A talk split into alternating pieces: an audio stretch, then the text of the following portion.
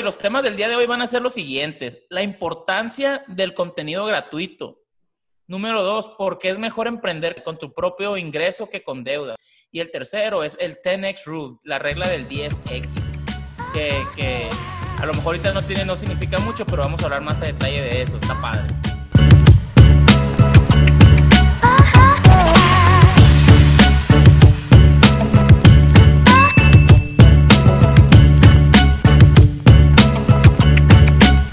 Marco? ¿Cómo estamos?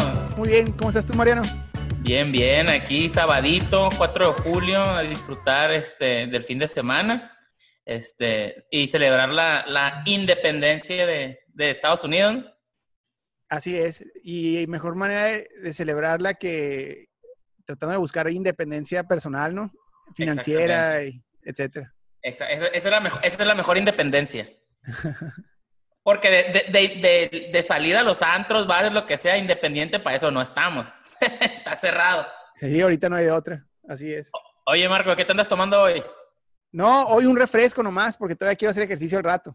Ah, ok, ok. Yo también me serví una coquita porque tengo que enseñar cada ahorita, pero al rato sí me voy a tomar mi cervecita. ¿Cómo la ves? Sí, no, no, pues yo también. Oye, pues bueno, hay que entrar a los temas de hoy. Perfecto. Oye, Marco, pues vamos hablando de la importancia del contenido gratuito. Yo creo que tanto tú y como yo sabemos lo importante de la importancia de estar este, regalando contenido de valor al, público, a las personas que, nos ven, nos escuchan, este, a todos los medios, ¿no? Este, ¿tú, tú, ¿Tú qué opinas sobre el contenido gratuito, por ejemplo?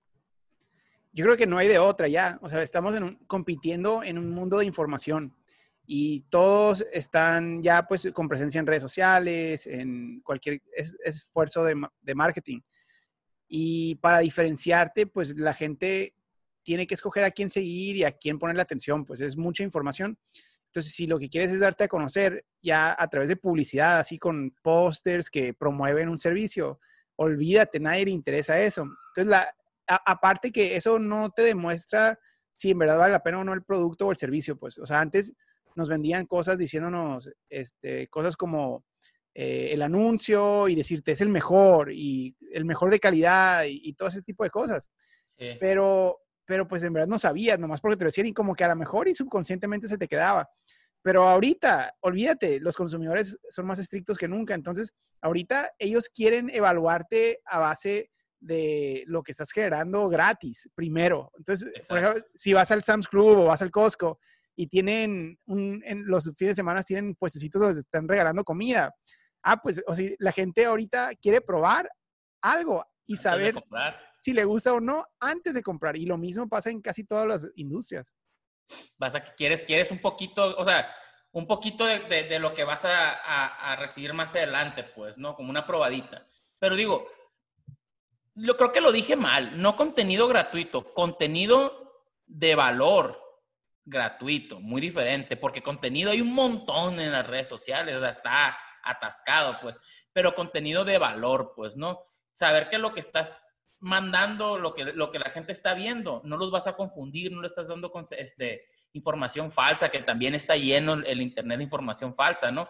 Por eso estás este, dando, dando valor a tu página, por ejemplo, de Instagram, de Facebook, de Twitter, de lo que sea, pues. Sí, una, una de las de los grandes errores que todavía cometen muchos expertos, sobre todo gente que vendemos servicios eh, y a través de nuestro expertise, eh, maestros, todo tipo de consultores. Eh, uno de los errores que cometían, porque esto era histórico, era si quieres que yo te dé mi servicio, págame. Y, y entonces no te aportaban nada hasta que los contrataban. Era una manera como de, de mantener como la, la, profesión, digamos, sagrada, ¿no? Ahorita la regla del juego es otra. O sea, todavía hay quienes tratan de competir así y están muy frustrados porque no les está yendo tan bien como a los que están aportando valor de contenido gratuito. Y aquí lo interesante de esto es que, digamos que a mí me invitas a, una, a dar una conferencia. Y una conferencia te voy a tratar de dar tanto valor que al final tú ya no me tengas que contratar. O sea, que yo en la conferencia o en la clase o en el libro que escriba o en el contenido que te genere en mis redes sociales. Te voy a tratar de agregar tanto conocimiento y tanto valor para que tú puedas ya hacerlo solo sin mí. Lo interesante de eso es que ocurren dos cosas. Primero, eh, la persona dice, wow, si esto me lo está dando gratis, ¿qué me va a dar si le pago? Entonces, ya desde ahí siembras como que una, una este, duda, una semillita que, que resulta en mucho negocio. Pero la otra es que normalmente la gente no se, no se anima a hacerlo ellos solos. O sea, quieren al experto, aunque ellos ya aprendieron a hacerlo, quieren que el experto venga y lo implemente. Y los oriente, pues, los, los traiga de la manita, pues, ¿no? Al principio. Que, mira, quieren trabajar con humanos, pues, o sea, es parte de, un mundo colaborativo donde, donde no quiero hacer todo yo solo, no tengo tiempo de hacer todo yo solo, aunque yo sepa hacer todo. Quiero ver quién sabe hacer las cosas para poder delegarle un poquito de mi trabajo, sobre todo los proyectos más grandes, pues. Entonces, yo, por ejemplo, algo que, que nunca me imaginé, o sea, todo mi conocimiento en el tema de ciudades, en su momento lo escribí en un libro. Y la idea de ese libro era que yo no iba a tener la capacidad de ayudarle a alcaldes y ayudarle a regidores en todas las ciudades. O sea, necesitábamos una guía para que ellos lo hagan solo. Y escribí una guía, eso es, es una guía para que ellos puedan implementar eh, las nuevas herramientas que, hicimos para México y que ya están en ley. Y la idea era que terminaba el libro, ya lo promovíamos y se acabó, ya puedo dedicarme a otra cosa. Pues para mi sorpresa, nunca me hubiera imaginado que al finalizar el libro nunca había tenido tantas llamadas para ayudarles a, trabajar con sus proyectos a, las ciudades y a los estados. Entonces, aunque todo lo que yo ya sé, todo está en un libro y ya no me necesitan para nada, quieren trabajar conmigo más que nunca. Y eso es las reglas del, nuevo, del, juego nuevo, pues. O sea, dijeras tú nomás, o sea, yo les estoy dando todo, la, todo lo que necesitan para triunfar con el libro, que, que ahorita lo estás dando barato, ¿no? Lo tienes en Amazon ahorita. Sí, o sea, lo, doy barato, digo, me sale para los chicles, sale, sale para las cervezas, a veces lo bajo, lo, bajé a Kindle un tiempo 99 centavos, pero lo subí pues porque tampoco se trata de, de eh, es parte del marketing, ¿no? Si, o sea, yo no, no, quiero ganar dinero de él, pero si lo pones muy barato, luego parece que no, no aporta mucho valor. que no aporta mucho valor, exacto. Menos gente lo lee, es lo raro. Es que esa iba a ser mi siguiente pregunta, pues ya, la, ya, te, ya, ya, ya me la explicaste, que era el, cuando das contenido de valor gratuito, cómo terminas ganando dinero tú, porque digo, eventualmente tienes que sacar dinero, pues, de eso, exactamente, que la gente cuando, cuando ve que tú le das contenido de valor muy, muy cabrón, ellos quieren saber qué más hay en la mente de esa persona, pues, ¿no? ¿Cómo puede? Porque si esto me lo está regalando, ¿qué va a pasar si lo contrato? Y esto está cambiando todas las industrias. Fíjate, por ejemplo, una de las cosas, y, y luego los que estaban acostumbrados a las industrias viejas, ahí andamos llorando, o ahí andan llorando, haciéndole cuento, demandando a todo el mundo. Eh, lo vemos, por ejemplo, en la industria de la música. O sea, que, que, de repente llegó Napster y ahora toda la música estaba gratuita, eh, la puedes descargar ilegalmente, las películas, todo esto, ¿no? Puedes, O escucharlo streaming en, en, YouTube y todo eso. Y hay dos tipos de, de direcciones y, la, y lo vemos como los que escogieron una dirección y la otra comparan unos que se amargaron, que dijeron, esto no se vale, me están robando mi propiedad intelectual y así no funciona, y empiezan artistas. a... Artistas que empiezan a hacer campañas de no te robes la música y, ahí andan de llorones, ¿no? Eh, digo, me estoy escuchando un poco agresivo y, los entiendo y es difícil todo su trabajo que de repente cambie algo, pero las reglas del juego cambiaron y se dieron cuenta ahora que la música ya no la puedes vender. Uno se dieron cuenta que la música ya no la puedes vender pero ahora tienes un público más grande que nunca que quiere irte a escuchar en vivo. Entonces los que se dieron cuenta, en vez de vender música, ahora venden conciertos y le invirtieron a producir unos conciertos increíbles y pues ganas más dinero. O sea, si lo sabes, si lo sabes este, organizar y tienes a un buen equipo y generas un show bueno, pues ahora vemos artistas multimillonarios que, que, lo que hacen es vender un show y su música es su publicidad. O sea, ellos no les importa, digo, a lo mejor y sí, pues, pero pero y entre más gente escuche su música gratuita, mejor negocio van a hacer en sus conciertos. Porque un artista es una empresa, básicamente, pues no es más, el artista ni siquiera tiene que saber cantar pasado de lanza. Te voy a dar un ejemplo de un artista pesado que no canta, pues, pero ¿cómo vende, güey? J Balvin, es un reggaetonero, pues sí lo conoces, ¿no? Ese vato no canta, güey. Tiene tonadita, escribe bien acá, las canciones son pegajosas, pero cuando vas al show de ese vato está pesado, pues el vato es un showman, pues básicamente, pues, o sea, estás tan enfocado en el show que, el, que sabiendo que, que estás bien con que el vato no sepa cantar tanto, pues me explico, como que dices, todo en conjunto está chingón. Este, y las, y las canciones, pues los CDs los puedes bajar gratis. Bueno, para nosotros gratis en Spotify o en, o en Apple Music, etcétera, etcétera. Todavía ganan poquito ellos, ¿no? Todavía ganan un porcentaje de los, de los streamings, etcétera, etcétera. Pero nada que ver, ¿no? Ahora, también antes cuando venían CDs, pone tú, si el CD costaba que 100 pesos, ellos se quedaban con 10, pues, ¿no? Este, entonces no se ganaba tanto y decían, es que es en los conciertos, me imagino cómo les va a estar afectando ahorita que no pueden, pues.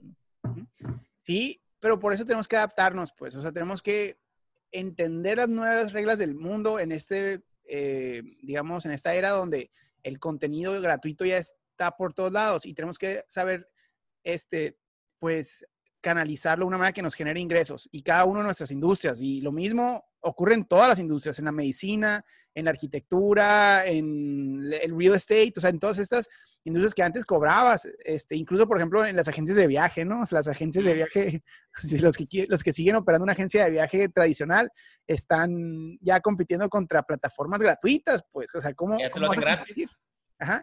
Entonces hay que ser creativos para poder usar todas estas plataformas y generar contenido de valor eh, gratuito, de manera que te posicionen como el gran experto y que todo mundo quiera trabajar contigo, ir a tu show, eh, convivir o colaborar en, actividades contigo.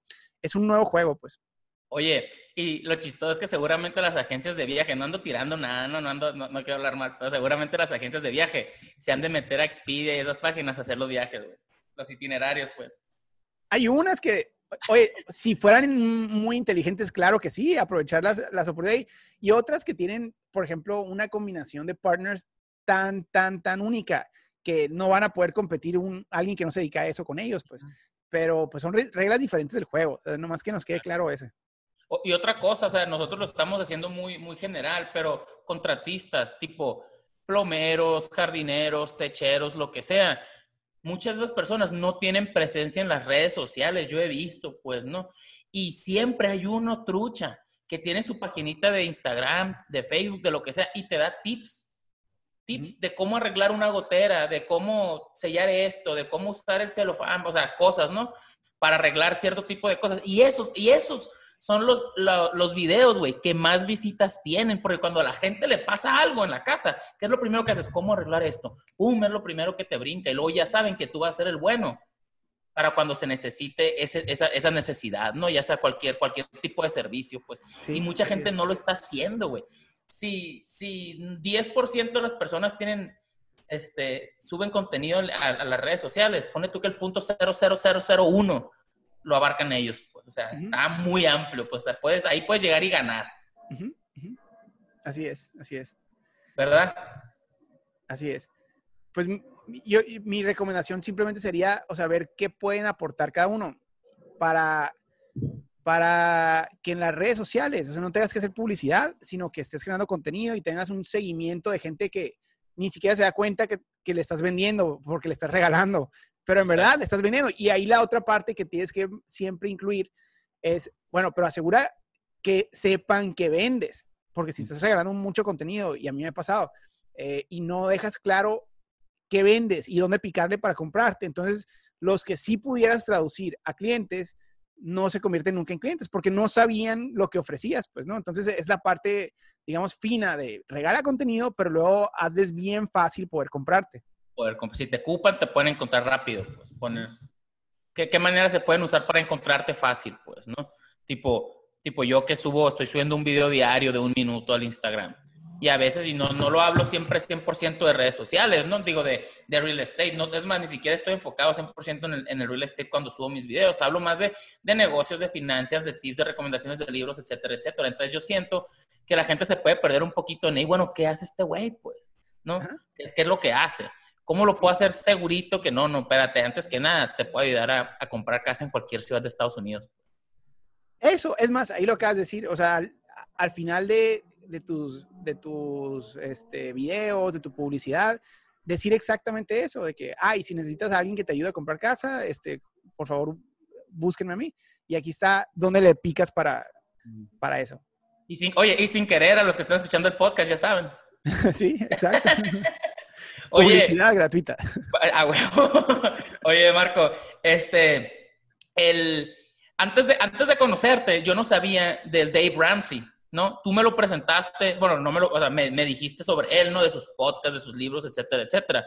Y me metí, me engrané mucho en ver qué, hacía el vato y todo, y su, su, su énfasis es es cómo construir negocios o sin, sin, sin, usar préstamos, ¿no? Con tus propios ingresos, cómo el efectivo es rey, los préstamos no te convienen, etcétera, etcétera, etcétera. Y quiero ver la importancia, discutir la importancia de cómo empezar un negocio este, por medio, usando tus propios fondos en contra, sacando algún préstamo del banco debiendo, pues, ¿no? Este, hay un, tú me dijiste, me dijiste de un libro, ¿cómo se llama? De $100 Dollar Startup, ¿no? Algo así. Sí, ajá. Sí, mira, esto es lo opuesto a lo que la mayoría de los estudiantes de, negocios y los, los emprendedores y las incubadoras y todas estas organizaciones que se dedican a ayudar a generar este, negocios. Es lo opuesto a lo que, a lo que predican. Entonces, esto es radical para muchos que no habían escuchado eso. O sea, el gran enemigo del emprendimiento y de tus finanzas personales es la deuda que son las dos, pues son los negocios y tus finanzas personales. Entonces, Dave Ramsey y un grupo de, pensadores diferentes, eh, que para mí tienen mucho más sentido, eh, abogan por, por hacer todo lo que tienes que hacer, pero debt free, o sea, sin deuda. Entonces, lo primero es cómo te deshaces de la deuda que ya tienes, que hay toda una serie de estrategias para eso. Y lo segundo es cómo le haces para crecer sin tener que sacar créditos y préstamos cada vez que necesitas hacer una inversión en capital. Eh, que, que, eso pues es lo que nos dice, ¿no? Cada vez que tienes que comprar un activo, vas al banco y pides un préstamo, o consigues inversionistas, o te metes a competencias para, generar, para, para ganar un fondo de tal y tal, ¿no? Que, o un crédito de tal y tal. Eso es lo opuesto. Y la razón por la que para mí tiene muchísimo sentido es que nadie puede servir a dos maestros o a dos amos, ¿no? Que es una frase bíblica. Y eso es más relevante que nunca en los negocios, porque si Tú sacas un precio, cuando tú comienzas un negocio, tu, tu amo es tu cliente. O sea, tú tienes que hacer todo lo posible para generar el, mejor servicio o el mejor producto del mundo de la manera que tu cliente quede contento o lo más contento posible. El problema es que cuando sacas un crédito, entonces ahora ya tienes dos amos. Uno, le debes pues tu negocio a tu cliente pero dos, y primero que nadie, le des tu negocio al que te prestó dinero. Al banco. Pues. Al banco, a, tu papá, si tu papá te prestó dinero, a tus inversiones, a, quien quieras. Cuando alguien más te presta dinero, entonces ahora ellos mandan, tú ya no mandas. De hecho, o sea, y muchos no lo dimensionan de esa manera, o sea, también tómalo en serio, porque si te pides dinero prestado, entonces tú ya olvídate de tu libertad y tu vida, tú le debes todo a esa persona hasta que le pagues. Eh, y pues ya te tienes que dividir. Y el problema de eso es que los intereses del inversionista o del prestamista con frecuencia no nomás son diferentes, sino son los opuestos a los intereses de tus clientes. Y eso es lo que te pone en un dilema moral. Entonces, por eso, desde el punto de vista filosófico, eh, lo mejor que puede ser para brindar el mejor servicio del mundo en tu, en tu compañía es no deberle nada a nadie más que a tus clientes. Y puede ser arma de doble filo, ¿no? Porque pone, lo que dices tú, que el, propósito de tu cliente y, del inversionista son diferentes, pues, ¿no? Su, cometido final. Este, por ejemplo, porque tú si, si te prestan dinero para, para, un préstamo, ¿no? Tú le tienes que pagar a fin de mes o a principio de mes, pase lo que pase, vendas o no vendas, pues, ¿no? Y ahora, te ponen la mentalidad de que tengo que venderle a este cliente, pase lo que pase, porque tengo que pagarle a este vato, pase lo que pase, pues, ¿no? Entonces ahí como que te hace, puede que no dar el mejor servicio, pues, ¿no? Entonces entre menos deudas tengas, entre menos, sí, entre menos deuda tengas, mejor servicio vas a poder dar a tus clientes. Sí, o sea, pero a ver, lo, que pasa es que cuando necesitas dinero para invertir, lo, lo, que, lo que aquí se recomienda es que el dinero sea tu propio dinero y que te tome un tiempo a ti juntar ese dinero, aunque sea un año, dos años, para poder hacer la inversión o, arriesgar este nuevo, esa nueva línea o ese nuevo producto, lo que quieras. Pero cuando es tu dinero, tú ya puedes experimentar con gran flexibilidad. Y, o sea, tu sueño es atender a tu cliente, darle el mejor servicio del mundo. Y, y puedes pues incluso eh, hacer el experimento y si no funciona, no importa porque tu pasión es tu cliente y vas a volver a hacerlo con, otro, otro intento, ¿no? Eso no lo puedes hacer cuando no es tu dinero. O sea, arriesgarte y hacer experimentos con dinero ajeno es inmoral. No, no, no debes hacer eso nunca. Entonces, por eso, o sea, la flexibilidad. E, el, emprendedor no sabe qué va a funcionar o qué no va a funcionar. O sea, tú tienes una idea y haces tus corridas financieras y tus proyecciones y todo eso. Cuando empiezas tu negocio o cuando abres una nueva línea de productos y servicios, no tienes la menor idea de cómo va a reaccionar el público, por más estudios de mercados que hagan. O sea, no, no, no es cierto, los estudios de mercado son un mito. Eh, te pueden aproximar un poco y, más o menos puedes entender, pero hasta que no lanzas tu producto, tu servicio, no sabes cómo va a reaccionar tu cliente. Entonces, no sabes qué proyecciones realmente vas a generar. Pues que dicen que los estudios de mercado siempre dicen, o sea, siempre proyectan que las cosas van a salir bien, pues. Me explico. Cuando rara vez todo pasa exactamente como lo haces en tu estudio de mercado. Entonces, en realidad, como tú dices, casi casi no sirven, pues. Digo, puedes usarlos de base y de referencia, pero salvo que tu producto vaya a ser el mismo que todos los demás, pero pues entonces, ¿de qué estamos hablando? Ya no hay, no hay este, pasión, no hay innovación, ¿no? Pero si tu producto es diferente, es innovador, es nuevo, es mejor en tu mente, es mejor que el de los demás, entonces en verdad no sabes cómo va a responder el mercado. Eh, entonces tienes que lanzarlo y ponerlo a prueba y poder hacer pivot, o sea, poder eh, rápido ajustar la estrategia.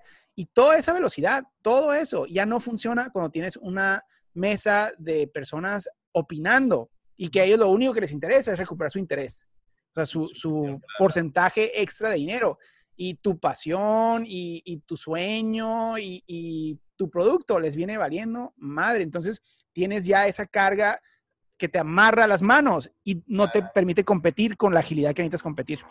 Claro, o sea, lo importante aquí es no acelerarte, pues, ¿no? O sea, por ejemplo, un ejemplo, si lo que tú quieres hacer es poner un negocio de comida vegana, vamos a poner, no, lo primero que haces no, no es vas a la tienda y te compras un camión, este, de, no financias un camión para empezar, no, que aquí se va a vender, porque probablemente ya ni siquiera clientela tienes, pues, ¿no? Entonces empiezas desde tu casa cocinando, mandando pedidos, puede que haciendo este catering para fiestas, bodas, eventos y vas juntando para comprarte la camioneta y la compras en efectivo, pues, ¿no? Ya, ya ahorrando, ya, ya habiendo ganado, donde el mismo negocio dio para pagar la camioneta, pues, ¿no? ¿Mm? Cuando hay personas que dicen, no, no, no, necesitamos la camioneta para poder vender. Entonces ahora pues nomás vas a vender para estar pagando la camioneta o, la gente no te va a conocer o, o sea, te metes en un montón de problemas completamente diferentes. Pues. Sí, exacto. Entonces, pero eso no, no le gusta a mucha gente. O sea, tienes que pensar en empezar más chiquito y vas a tener que disciplinarte de una manera extraordinaria para poder crecer a un paso aceptable, ¿no? Porque si empiezas muy chiquito, si empiezas en vez de con un food truck, por ejemplo, o, con un restaurante, todo el mundo quiere abrir un restaurante. Bueno, cuando menos mucha gente tiene el sueño de abrir un restaurante pero no están dispuestos a abrir algo más chiquito. O sea, quieren el restaurante en el shopping center más nice y ya con la inversión de un millón de dólares, ¿no? Ah, bueno, con cava de vinos y la chingada. Ajá, pues mira, esa, esa estrategia es la más riesgosa del mundo y por eso en restaurantes cada año, no sé cuántos cierran, porque pues se lanzaron sin saber nada de si, si iba a funcionar o no iba a funcionar su idea. La manera de responsable de abrir un restaurante y cualquier otro negocio es empieza con una carreta, empieza con una mesa del Sam's Club y con una carpita en, en una vendimia de fin de semana. Y dedícale creatividad a tu diseño, a tu marca, a tu producto, a tu menú y empieza a vender. Pero la segunda parte de eso es, ten la visión de que sigue, o sea, de ahí sigue el food truck y del food truck sigue el changarrito. O sea, tienes que tener tu plan diseñado para poder estar ahorrando y no gastarte el dinero en lo que querías gastártelo tú para tus salidas a tus bares, a tus antros. No, no, no, hey, te aguantas y no gastas hasta que llegues a tu sueño de tener tu restaurante de un millón de dólares en, en la plaza comercial de tus sueños. Claro, de las ganancias vas a ahorrar, pone tu 30, 20% para impuestos, otro 20% para marketing, otro 20% para tus ahorros, porque tus ahorros es donde vas a crecer, y otro 20, 25% para, para pues para ti, ¿no? Para ganar. Pero la cosa es que entre más grande es tu restaurante, más costos, más gastos tienes, pues, y más responsabilidades. Ahora, hay una probabilidad muy grande, güey, de que las ganancias de cuando tienes una carretita a un restaurante, que te queden a ti el dueño, sean las mismas. La neta, no, hombre, a mí me, me encanta analizar a changarritos de comida exitosos. Por ejemplo, taquerías de, tacos de cabeza o de esas así carretas que tienen fila, las, exitosas, ¿no? Los mariscos de aquí de Tucson, todas las carretas esas, no sé, decimos el nombre. Sí, sí, sí, claro. los mariscos bajamar, güey. Ya, lo- carretas, empezaron con un changarrito, güey, ni siquiera, ni siquiera tienen local, lo rentan y todos los días quitan el changarro por completo y al siguiente lo vuelven a instalar, güey. Ajá. Oye, el taco, lo- los, los tacos del chino, de, los de tacos de cabeza, sácale cuenta cuánto venden esos vatos. De Hermosillo, tacos ¿verdad? de Hermosillo, pero ya están en, hasta en el DF. Eh, sácale cuenta cuánto vende por local. O sea, es- y sigue siendo una carreta con un galerón güey, abierto, ¿no? Y con un abanico ahí medio improvisado. Esos vatos ganan, se deben estar metiendo 10 mil dólares al mes, güey, de, de esa carretita. güey. Pura ganancia. Ganancia, ajá. Y lo mismo, por ejemplo, la, la guerrerense en Baja California, en Ensenada. Es una, es una Ah, carreta. Sí, sí, la sabes cuál es, ¿verdad? Sí. Esos vatos se han de meter Anthony Bourdain fue a comer ahí. 15 mil dólares al mes han de meter en una carretita. O sea, carretita y mini, ni siquiera es food truck, esa onda, ¿no? No, güey, parece, parece carretita de nieves, la neta, Ajá. de nieves. Y en esa generan un chingo de dinero. Y no, pues, ¿o- ¿tienen restaurante también o no? No, ah, bueno, creo que abrieron uno. A ah, lo en mejor ya abrieron, pero, pero, pero cuando vas a Ensenada, vas a la carretita, pues. Sí, sí. Ahora, Oye, no está mal crecer, o sea, pero, pero sí, como dices tú, a veces con tu carretita, o sea, no, no, muchos también, ese es un error gigante de los emprendedores. Muchos no están buscando el emprendimiento y, y el cash flow y el dinero, están buscando el prestigio. Entonces, o sea, prefieren tener un restaurante bien nice donde todo el mundo lo admire, pero aunque le estén perdiendo dinero, o sea, por- porque lo están haciendo para, para sentirse cool. Y eso como es... para verse, para verse de parte de la sociedad, etcétera, Sí. etcétera, que la gente lo relacione, ah, este güey es el dueño de este restaurante. Sí. Sí, y esa es la receta perfecta para el fracaso. ¿eh? Eh, eh, los mejores negocios tienden a ser los menos sexy de todos. Y entre menos sexy sea un negocio, menos gente se va a meter a, ese- a esa industria y más dinero vas a ganar. Exacto, exacto. Otra cosa que, que ya antes de cambiar el tema, quiero mencionar, eh, ¿tú qué tanto recomiendas, por ejemplo, empiezas un negocio y obviamente al principio vas a tener que inyectarle de tu dinero que estás generando de otro negocio o de tus ahorros, ¿verdad? ¿Hasta qué momento debes de decir, sabes qué, ya voy a dejar de meterle de aquí porque esto ya tiene que estar dando? O sea, obviamente hasta que, obviamente la respuesta puede ser sí, pues hasta que te empiece a dar, ¿me explico? Pero ¿cuánto tiempo le tienes que dar para que te empiece a dar? Tipo, cuando yo, cuando yo empecé el negocio este de que compro las casas en foreclosure, etcétera, etcétera, yo dije, le voy a invertir dos mil dólares de pura para pura mercadotecnia porque ya tengo todo lo demás, este, y con esto voy a generar más, pues, ¿no? Entonces yo le tiré a que de ahí tiene que salir la primera venta, pase lo que pase, pues y ya no le iba a meter más, pues, ¿no? Y gracias a Dios sí se hizo, pues, pero cuando me faltaba bien poquito, o sea, ya, ya yo estaba pensando en "¿Y si le inyecto otro ni si le inyecto esto, o sea, pero ya, ya casi casi era nomás estarle, estar pagando, pagar por ver, pues, ¿no? ¿Tú en qué momento dices, tú sabes que no, tienes que darte tres meses o tal o tal? Depende de tu situación. Por ejemplo, si estás soltero contra si tienes familia. O sea, si tienes familia, primero, pues, eh, la conversación la tienes que tener con tu esposa, ¿no? Y poder, Claro. poder este, estar de acuerdo 100%, porque la receta del divorcio es la, la no comunicación de las finanzas, ¿no? Entonces, tienen que hacerlo, tomar la decisión juntos. Si tienes hijos también, pues si tienes hijos, también estás pensando en que no les vaya a faltar este techo y comida a ellos. Entonces, depende qué en tu situación, eh, qué tanto puedas arriesgar, porque pues si, si a ti te truena y te gastas todos tus ahorros eh, con un sueño, pues como sea, duermes en el sofá de tus jefes un rato, pues, ¿no? O sea, y te repones dos, tres meses y, y de vuelta. Pero ya eso con chamacos, pues a lo mejor y no está tan prudente. Eh, entonces, eso es lo primero. Lo segundo, para mí, es rápido evalúa si está funcionando o no. O sea, muy, el, el error más común que veo en los negocios fracasados es que los, los mantienen, los siguen intentando demasiado tiempo después de que ya te dejó claro el mercado que no, no sirve tu, tu, estrategia, a tu modelo. Entonces, eh, creo que ahí yo me voy un poco más del lado extra rápido, o sea, donde si al mes no veo respuesta, o los dos meses, dos- si, si no veo respuesta y no veo momentum, eh, digo, aquí no es, ajá, o, o le cambias una variable importante o lo cierras y el que sigue, pues. Y empezar con lo otro, que en la misma inversión, ¿sabes que Lo que podemos rescatar de aquí la podemos meter acá, pues, ¿no? Interesting. No, ok, ok, ok. Bueno, bueno saberlo. Por eso, a la gente que nos está escuchando, o sea, entre más rápido te avientes, si quieres empezar tu negocio, hazlo, pues, porque luego vas a tener más responsabilidades y más compromisos. Pues yo ahorita nomás agarro a mi perrita y me voy. ¿Me explico? Sí. Ahora, la mayoría de gente no hace esa estrategia, porque uno de los miedos más grandes, sobre todo de, los mexicanos, como que de, de, los más en nuestros estados, en Sinaloa y en Sonora, uno de los miedos más grandes es el que dirán si no me funciona esta idea. O sea, lanzan su, su restaurante, lo anuncian, invitan amigos a cortar el listón y ya salieron en el periódico, ya, ya, ya recibieron la fama, ya recibieron como que la, los aplausos, ¿no? Y ahora como que ya tienes un compromiso social con todos de que no truene, pues. Y, y, vinculan como que su propio orgullo y su propia identidad con el fracaso o éxito de, de, su compañía. Y eso es un error, porque, o sea, ¿para qué, para qué, para qué lo celebraste tanto? Pues, o sea, si, si te iba a dar pena cerrarlo cuando el mercado te indicara si funcionaba o no funcionaba. Entonces, creo que la mayoría de la gente no va a poder hacer esta estrategia de, de hacer ajustes rápidos, porque tienen un pánico al que dirán. O, saber entrando eso, o sea, que eso puede ser una, una cosa que te pase a ti, pues, ¿no? Sentir que te puede entrar ese tipo de pánico, etcétera, etcétera. Y saber que el momento que sientas eso, cambia el switch.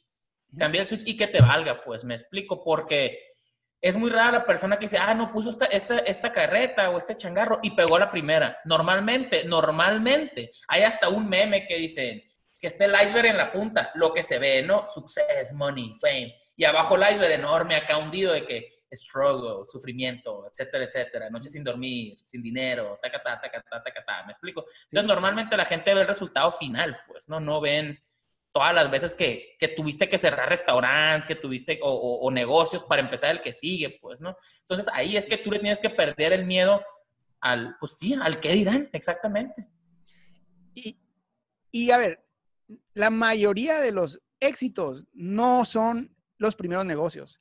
Sea, normalmente toma 3, 4, 5, 10 ideas, 15 ideas, hasta que, y, pueden ser la misma, pero modificada, o pueden ser completamente diferentes los, los, emprendimientos, los negocios, pero el primero no va a ser, y de hecho, yo creo que si te pega el primero, pudiera ser la maldición más grande que tengas en tu vida, porque entonces no sabes fracasar y eventualmente, eventualmente a los 7 años, a los 10 años, esa industria ya no va a funcionar o va a llegar algo como el coronavirus y te va a obligar a cerrar ese negocio para siempre. ¿Qué haces? Y, y, y, como tu primer negocio te pegó, no conoces el fracaso. Entonces es bien importante saber fracasar para adelante. O sea, y creo que es uno de los mejores músculos que todos podemos tener, pero más los emprendedores, es poder cerrar un negocio y abrir el que sigue rápido sin ningún tipo de, de consternación moral o espiritual, pues pero te llevas el conocimiento, lo que hiciste mal o bien de la pasada, pues, ¿no? Ya lo implementas en la nueva, pues ya empiezas, ya no vuelves a empezar de cero porque ya das experiencia, pues, y más conmigo. Sí, ya sabes. Oye, nos saltamos al siguiente tema. Va. Ajá, pivotear. Oye, para que no se nos vaya el tiempo. Sabe. Este, el siguiente tema viene siendo, y, y, oye, y le cuelga un montón a ese tema, ¿eh? La neta, al que estábamos hablando, pero bueno, hablamos lo básico.